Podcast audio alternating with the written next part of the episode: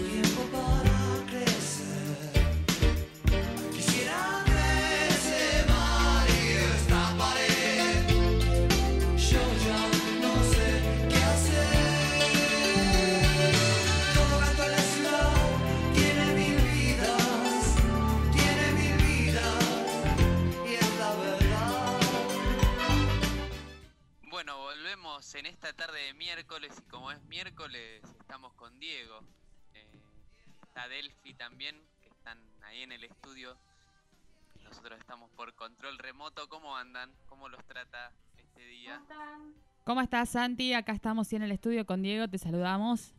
Santi, felicitaciones. Me enteré que hubo buenas noticias de esta semana. Hubo buenas noticias. La, la cuarentena no, no solo trae malas noticias, sino que hay cosas buenas también en el medio. Bueno, felicitaciones por el recibimiento. Muchísimas gracias. Le contamos a los oyentes porque no saben, se ve que ha trascendido en los paparazzi que Santi se recibió, terminó el secundario, muy bien. Estamos muy contentos. Después de, de dos años de, de egreso, pero no recibimiento, terminé, terminé la lucha. Ahora empieza otra que es la facultad, ¿no? Pero bueno, eso para otro bloque, supongo. Vamos arriba con eso. Parece que estuvo a punto que lo echen eh, de la casa en plena cuarentena, dicen. Hubo amenazas, hubo amenazas. Bueno, Hubo amenazas, gritos, llantos, muchas emociones encontradas. Bueno, etapa superada. Etapa superada. Seguimos entonces, eh, hablaremos en- hoy un poquito de, de cómo está la situación política acá con Diego. Eh, contanos, Diego, eh, cómo se viene el tema de la pandemia, ¿no? Los últimos números, habló Quirós, habló Alberto Fernández, también estamos esperando que dé su discurso el fin de semana. Eh, ¿cómo, ¿Cómo sigue esta situación? Bueno, la verdad que la situación sigue con, con gran preocupación, la, la seguimos viviendo, me parece, todos, porque cada vez tenemos más casos eh, de gente contagiada conocida. eh, gente- Hubo un récord de muertos la, eh, ayer, ¿no? Fue el... Ayer anunciaron 241 fallecimientos y superamos la barrera de los 5.000. Algunos dicen que es porque se está cargando lento lo- los datos, el procesamiento de los datos, e incluso también dicen que viene muy lento la carga de, los resultados, eh, del procesamiento de los resultados también de los laboratorios.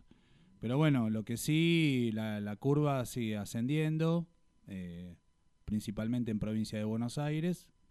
Eh, en la conferencia de prensa que dio el ministro de Salud de la ciudad, Fernán Quiroz, él lo que plantea es que ya hubo un pico en los barrios populares, que la curva ahí ya, ya descendió, bueno, que hablábamos en el programa anterior, y que, que en el resto de la ciudad está viendo una, una meseta alta, prolongada, pero que va a empezar a descender. Igualmente creo que esto lo, lo habla sin, sin todavía que se haya producido el retorno de las clases ni la apertura de, de bares. eh. O sea, todavía acá queda un trecho largo de, de esta pandemia. Y efectivamente creo que lo que está pasando en la provincia, en el conurbano, es lo que pasó acá al comienzo, ¿no? Un rápido contagio en los barrios populares por las condiciones de vida, el hacinamiento, la precariedad habitacional. eh, y después que, bueno, le va llegando al mundo del trabajo y, así al resto. Eh, bueno, esta semana la otra noticia es la, la- la aparición de la vacuna rusa. Eh, Ay, sí, ¿qué onda eso? ¿Qué hacemos? ¿Nos ponemos o no ponemos la vacuna esa? ¿Vos Esa- qué haces esa- si esa- llega? esa es la pregunta que está circulando. Bill Gates dijo que hasta que llegue la vacuna a los países subdesarrollados recién en el 2022. No. El, el 2021 va a ser para, para los países del primer mundo. Así que bueno, hay toda una disputa de alrededor de esto, ¿no? Parece una nueva guerra fría alrededor de la, de la, De la vacuna. Pero bueno, no sé, trae esperanza que haya una vacuna. Eh, también se habla de nuevos tratamientos con ibuprofeno para la primera etapa de, del contagio. La verdad que, bueno, creo que por lo menos estas noticias traen eh, cierta esperanza de poder superar esta etapa, ¿no? Aunque sabemos de que no, que no va a ser ya. Eh, también, como ese, Alberto está por anunciar si se extiende la cuarentena o no, si hay que apretar un botón rojo o no, eh, para volver marcha atrás. Bueno, los casos se acercan a los 10.000 diarios. Eh, nos decía ahí la nuestra compañera ahí del hospital de Ricardo Gutiérrez, el hospital de niños acá de, la ciudad de Buenos Aires, eh, que están cerca del 70% de las camas de terapia intensiva de la ciudad están ocupadas, lo cual es, es, alarmante. Bueno, lo mismo en la, en la provincia de Buenos Aires. O sea, no, no es que nos podemos relajar.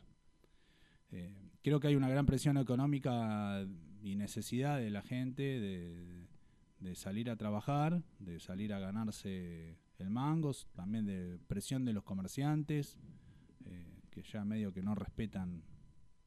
¿Viste? Sí, hay todo un tema. Yo eh, el otro día pasaba por Once eh, y está lleno de, de vendedores ambulantes, digamos, en la calle y hoy veía en la tele que hay presión del- de los comercios de Once, por ejemplo, que no están abriendo o algunos se mandan a abrir igual, eh, porque los feriantes que están en la calle sí están saliendo a trabajar y ellos no, Sí, no sí, pueden hubo- abrir. Se genera ahí toda una... Hubo una rebelión en 11. Di- dijeron eso, se rebelaron los de 11.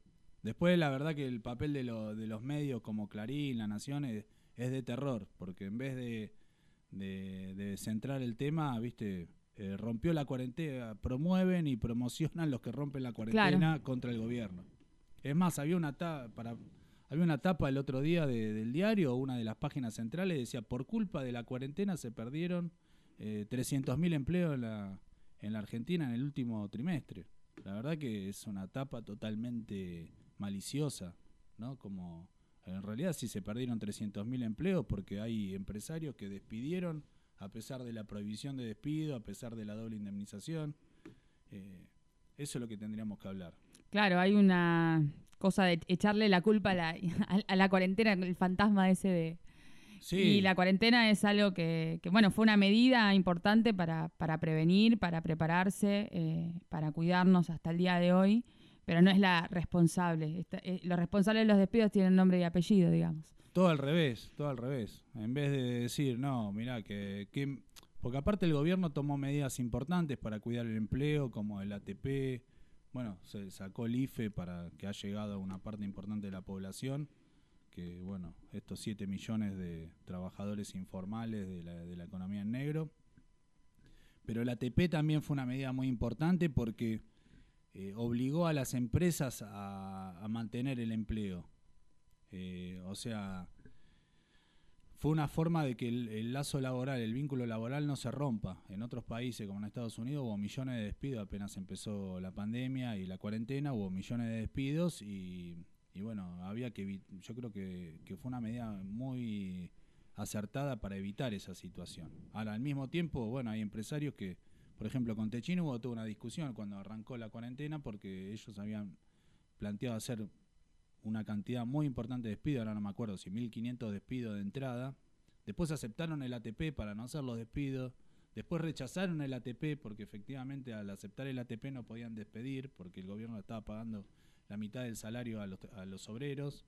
Bueno, eh, fue una medida muy acertada. Ahora, plantear de que por, la, por culpa de la cuarentena se perdieron los empleos, la verdad que es, eh, es dar vuelta a todo. Ya, eh, es también a veces como esa parte de esto que se habla de, de la grieta, que, que el problema de los contagios en la provincia es por culpa de los porteños. Bueno, es- Claro. esas dos posturas realmente eh, generan confusión y la verdad que se, se desacreditan solos, digamos, ¿no?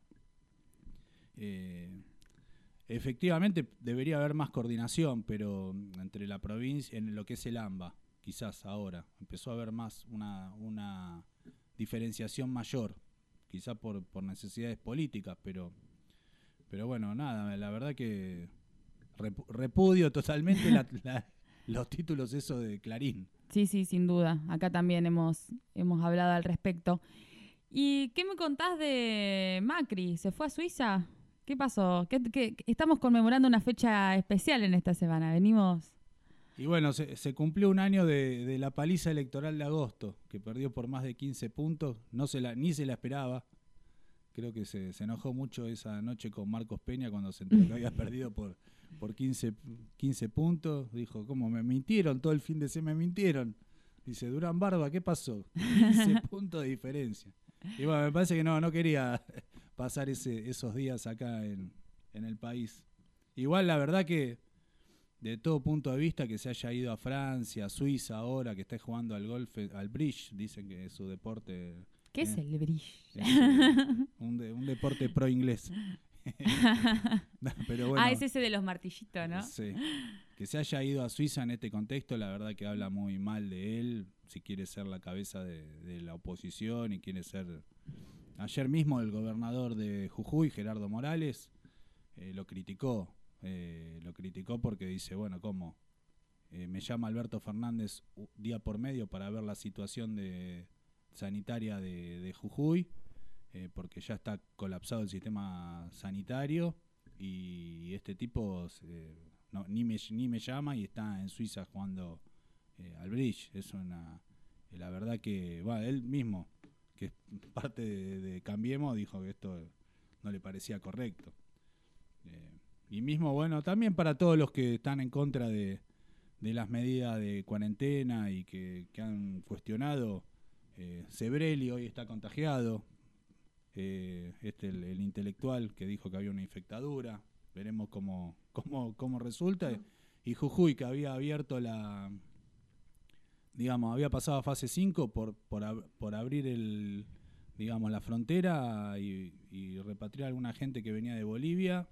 Eh, bueno, ahora es una de las provincias, no sé si no la tercera, que más casos tiene en el país. Sí, vamos a, a recordar todo este momento que contabas recién, eh, de gran alegría popular de esa paliza que le dimos a Macri en la calle y en las urnas, con un temita y seguimos hablando un poco de esto, cómo siguen estas peleas.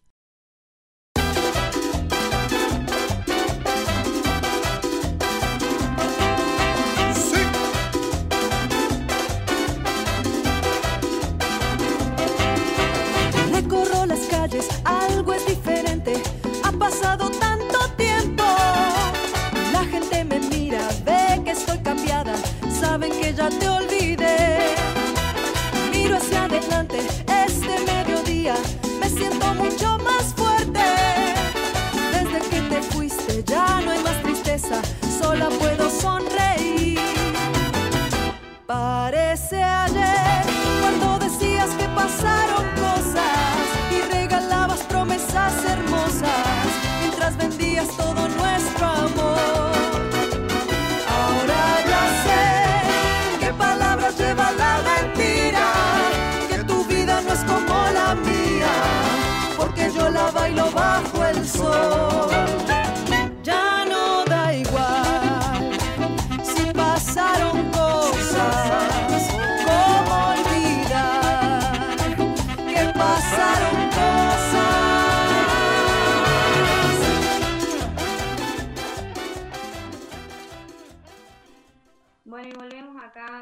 escuchar Pasaron cosas de.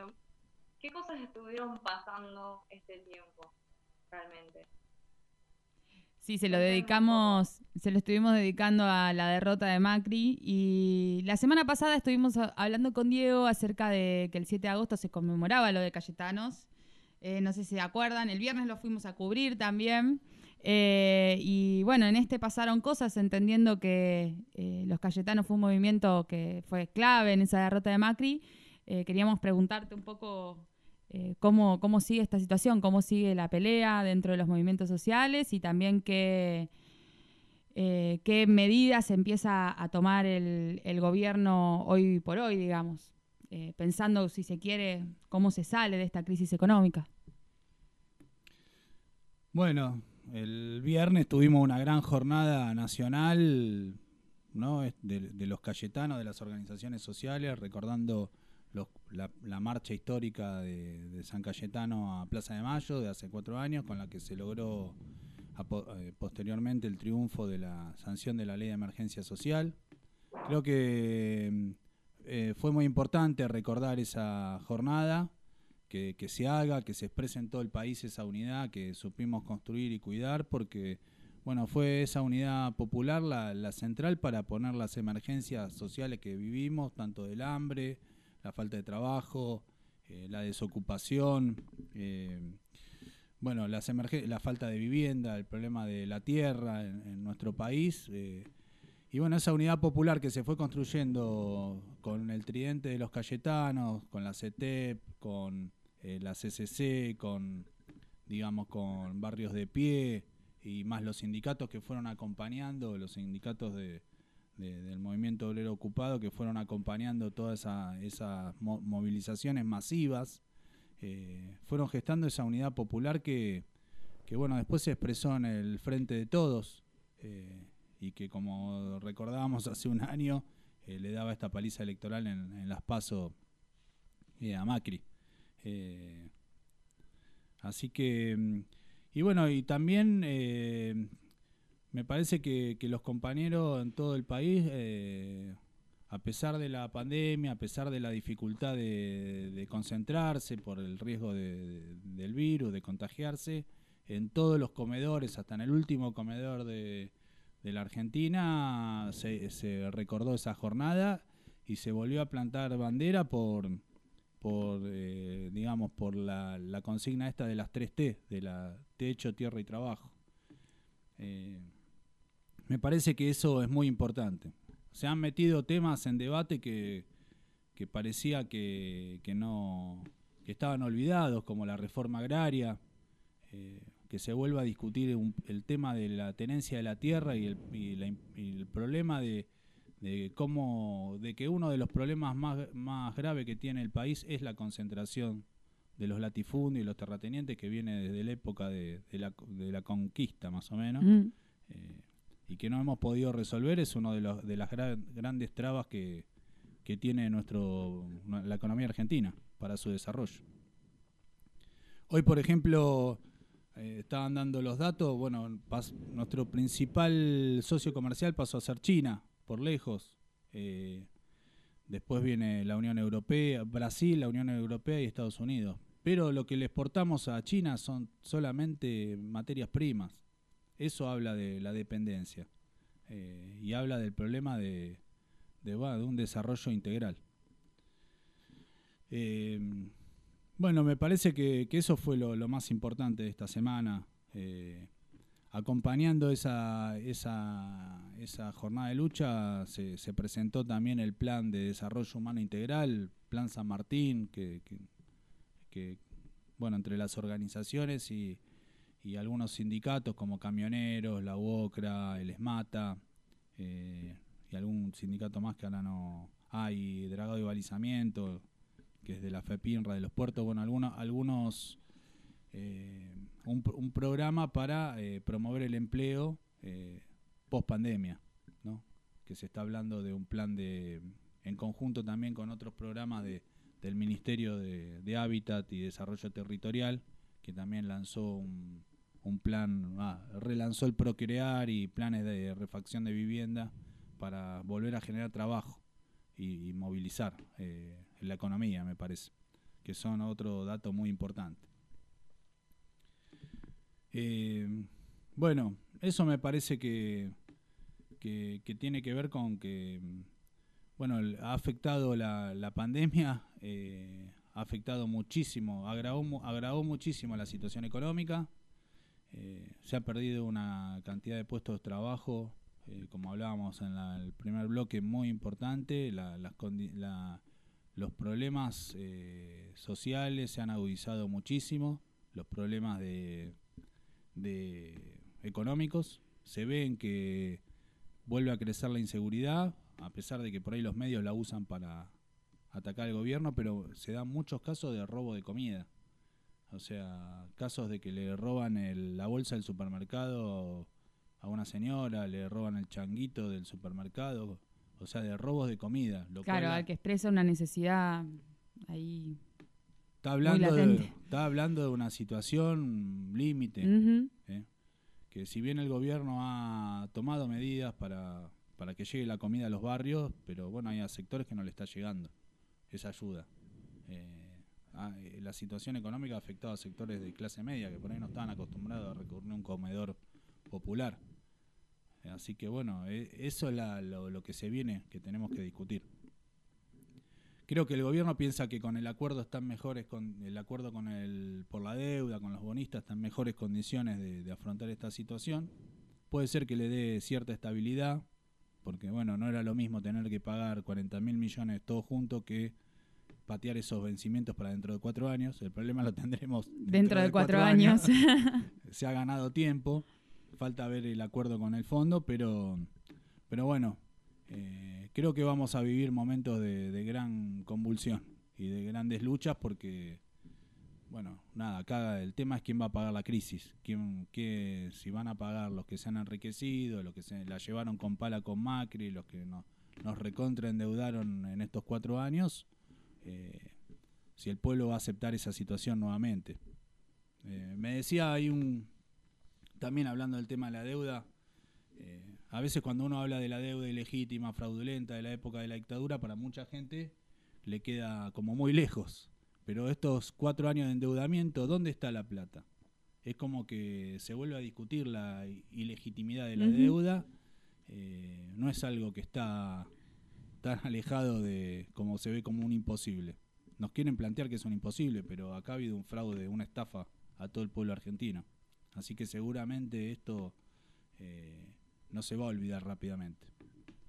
No, por supuesto que no. Eh, y por eso estamos con Ritual de lo Habitual siempre informando, hablando con vos y también hablando con la gente. Eh, ahora en unos minutos vamos a, a tener una entrevista también con, con una integrante del Comité de Crisis de la Villa 31 que nos cuenta también cómo esta situación se expresa ahí, todo el recorrido que han hecho con, con el comedor donde está trabajando y siempre es bueno tenerte acá para hacer una síntesis de, de todo lo que está pasando en este mundo convulsionado por, por la pandemia y también por el movimiento desde abajo. Así que bueno, muchas gracias. ¿Querés agregar algo? No, no, nos estamos viendo el miércoles que viene. Excelente. Nos vemos. Chau, chau, Muchísimas chau, gracias, Santi, Diego. Kitty. Hasta luego. Vamos con un temita musical.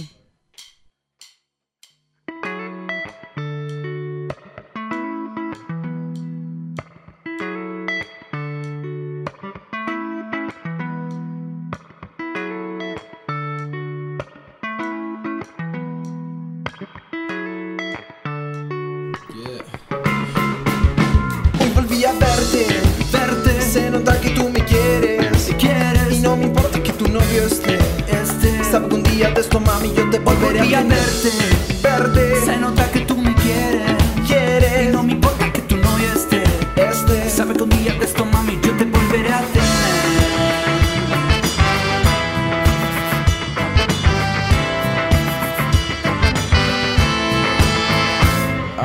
Lo que me dicen todos es que te olvide, pero para olvidar hay que mentirme.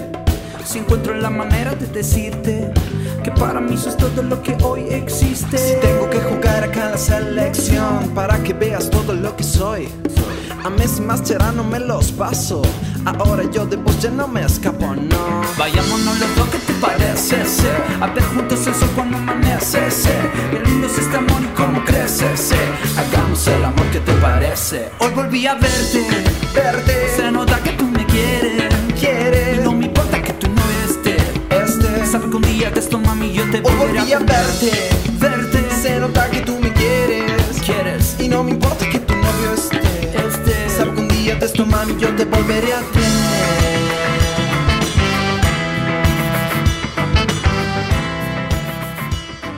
Ritual de lo habitual.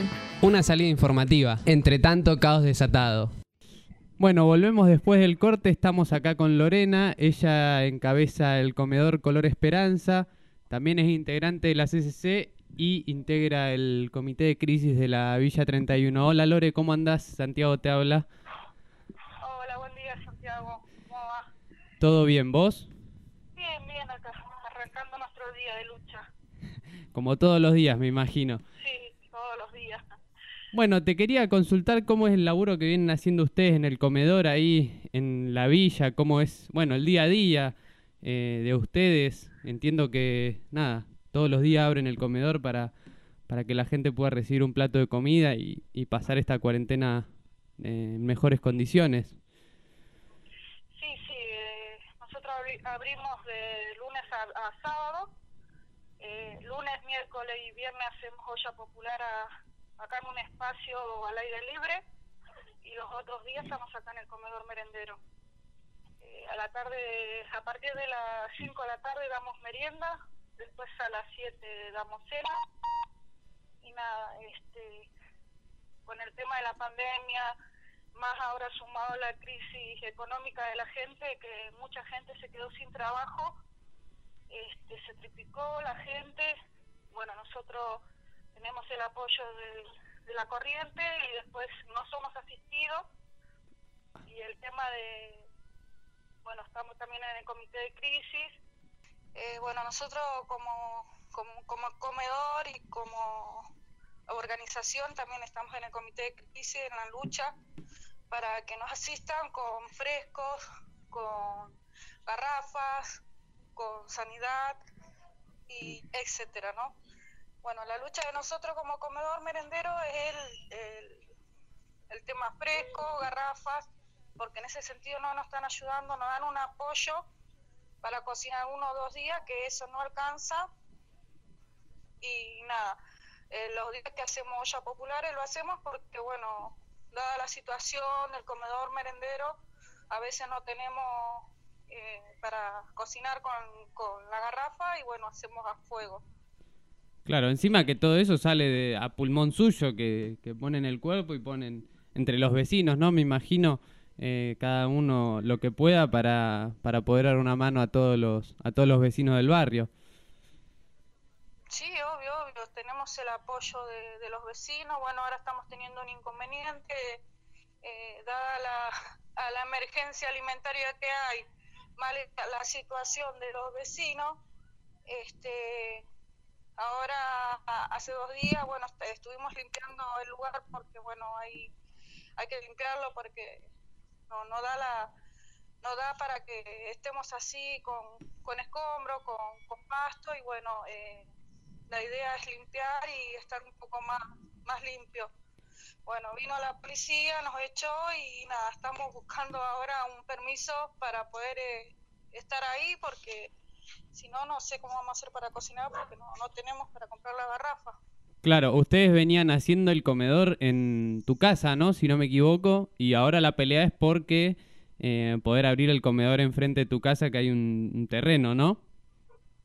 Claro, es un espacio que está libre, eh, nadie lo usa y estaría bueno que, que sea para los vecinos, porque como yo les dije, no es para no es para mi casa, no es para la casa de otro vecino, es para el barrio. Es para que los vecinos tengan un espacio que puedan venir a, a los chicos y tanto chicos como, como adultos, también viene mucha gente en situación de calle este, puedan tener un plato de comida todos los días. Y aparte, donde yo vivo, acá es un- son unos, mo- unos módulos que son como departamentos. Yo tengo al frente un vecino, arriba otro vecino, y bueno, hay que cuidar también eh, la salud de ellos porque entran más de 200 personas distintas por día. Y nada, la idea es resguardarlos a ellos y que nos den ese espacio a nosotros y podamos avanzar y cuidar también a nuestros vecinos, porque así como eh, tratamos de que todas puedan tener un plato de comida cada día, también hay que cuidar la salud, ¿no? Claro. Bueno, Lore, consulta. Ayer hubo una jornada de lucha, ¿no? Ahí en el barrio por el femicidio de Florencia Galarza, si no me equivoco. ¿Nos puedes contar un poco cómo, cómo fue la jornada de ayer? Bueno, cuáles eran los reclamos que, que elevaban ustedes, cuánta gente hubo. Bueno, hubo mucha gente, muchas compañeras, muchas orgas. Eh, la jornada era para pedir justicia por Florencia y que esto no quede impune como otras otras mujeres que hoy no pueden hablar. Eh, a ella la callaron, pero a nosotros no. Y vamos a seguir hasta el final para que se haga justicia por Florencia. Porque Florencia dejó tres, tres niños menores, chiquitos, que bueno, eh, ahora eh, por suerte la, un decir, ¿no? Por suerte ya no está más con la familia paterna, se logró que se lo den a la abuela, ya están con la abuela, que ese era el objetivo, uno de los objetivos que teníamos nosotros y, y nada, ahora es avanzar hasta el final para que se haga justicia por ella.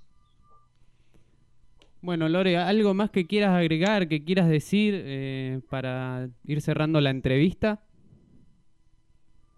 Eh, no, nada, agradecerles a ustedes y, y nada, eh, tener, seguir para adelante, con la lucha se logra todo y nada más, agradecerles, nada más. Bueno, Lore, muchísimas gracias de ya nosotros a vos por darnos esta entrevista y nada, nos seguiremos viendo y nada, en algún momento te, te volveremos a entrevistar para que nos sigas contando cómo evolucionó la situación en el barrio. Así que nada, te mando un saludo desde, desde la radio.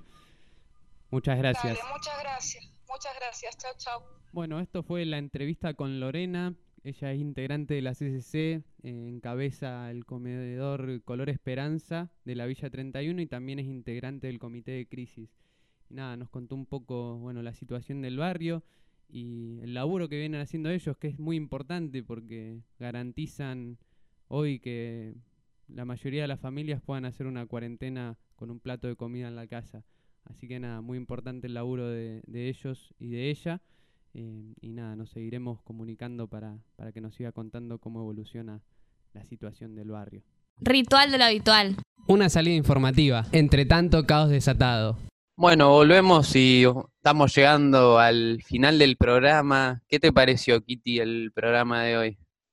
La verdad, muy bien. Ah, me gustó mucho la editorial de Diego. me gusta mucho cómo habla.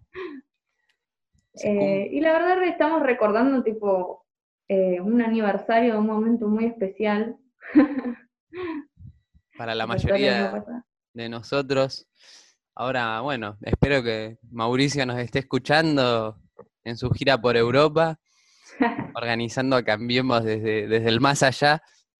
Sí, juntando sus minions otra vez. Los niños de Cambiemos.